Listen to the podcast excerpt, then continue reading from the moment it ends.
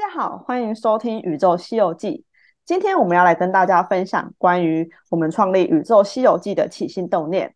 我们相信呢，每一个人都是一个宇宙，那宇宙里面的行星呢，都能表示我们所衍生出的思想与角色，所感觉到的及做的每个选择，甚至说过的每一句话，做过的每一件事情。那这些行星呢，可以诞生陨落，它也同时代表着我们每一个人的生活无时无刻存在着变动。有可能是我们思想的兴起、消失，甚至在人生当中多了一个新的身份等等，这些都是属于我们的人生经历。而这些种种的人生经历呢，就成为了自己的宇宙。希望大家收听《宇宙西游记》以后，能够拥有轻松、温暖以及知性的感觉。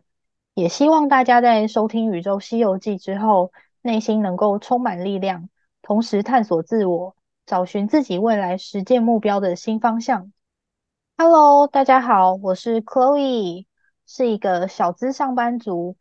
我跟大部分的人一样，毕业以后找了份工作，然后开启了起起落落的职涯生活以及自我探索的旅程。每次在我迷失方向的时候，都会想找身边的人聊聊，听听他们的人生经历。很奇妙的是。常常在听别人诉说他们的故事的时候，会让我有所启发，或者是发现自己的盲点。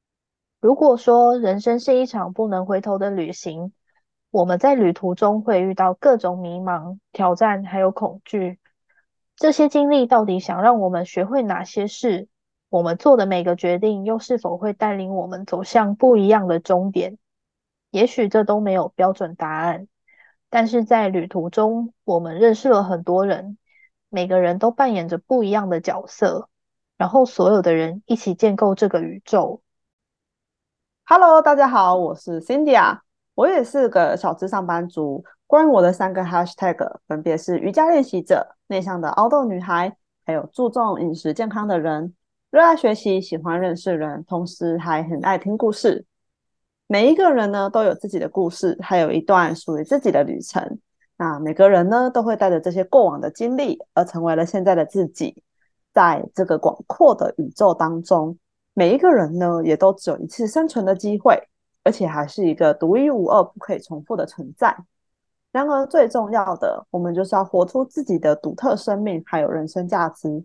之后我们会在接下来的日子里一起陪伴大家。如果有想收听什么样的内容，欢迎留言告诉我们哦。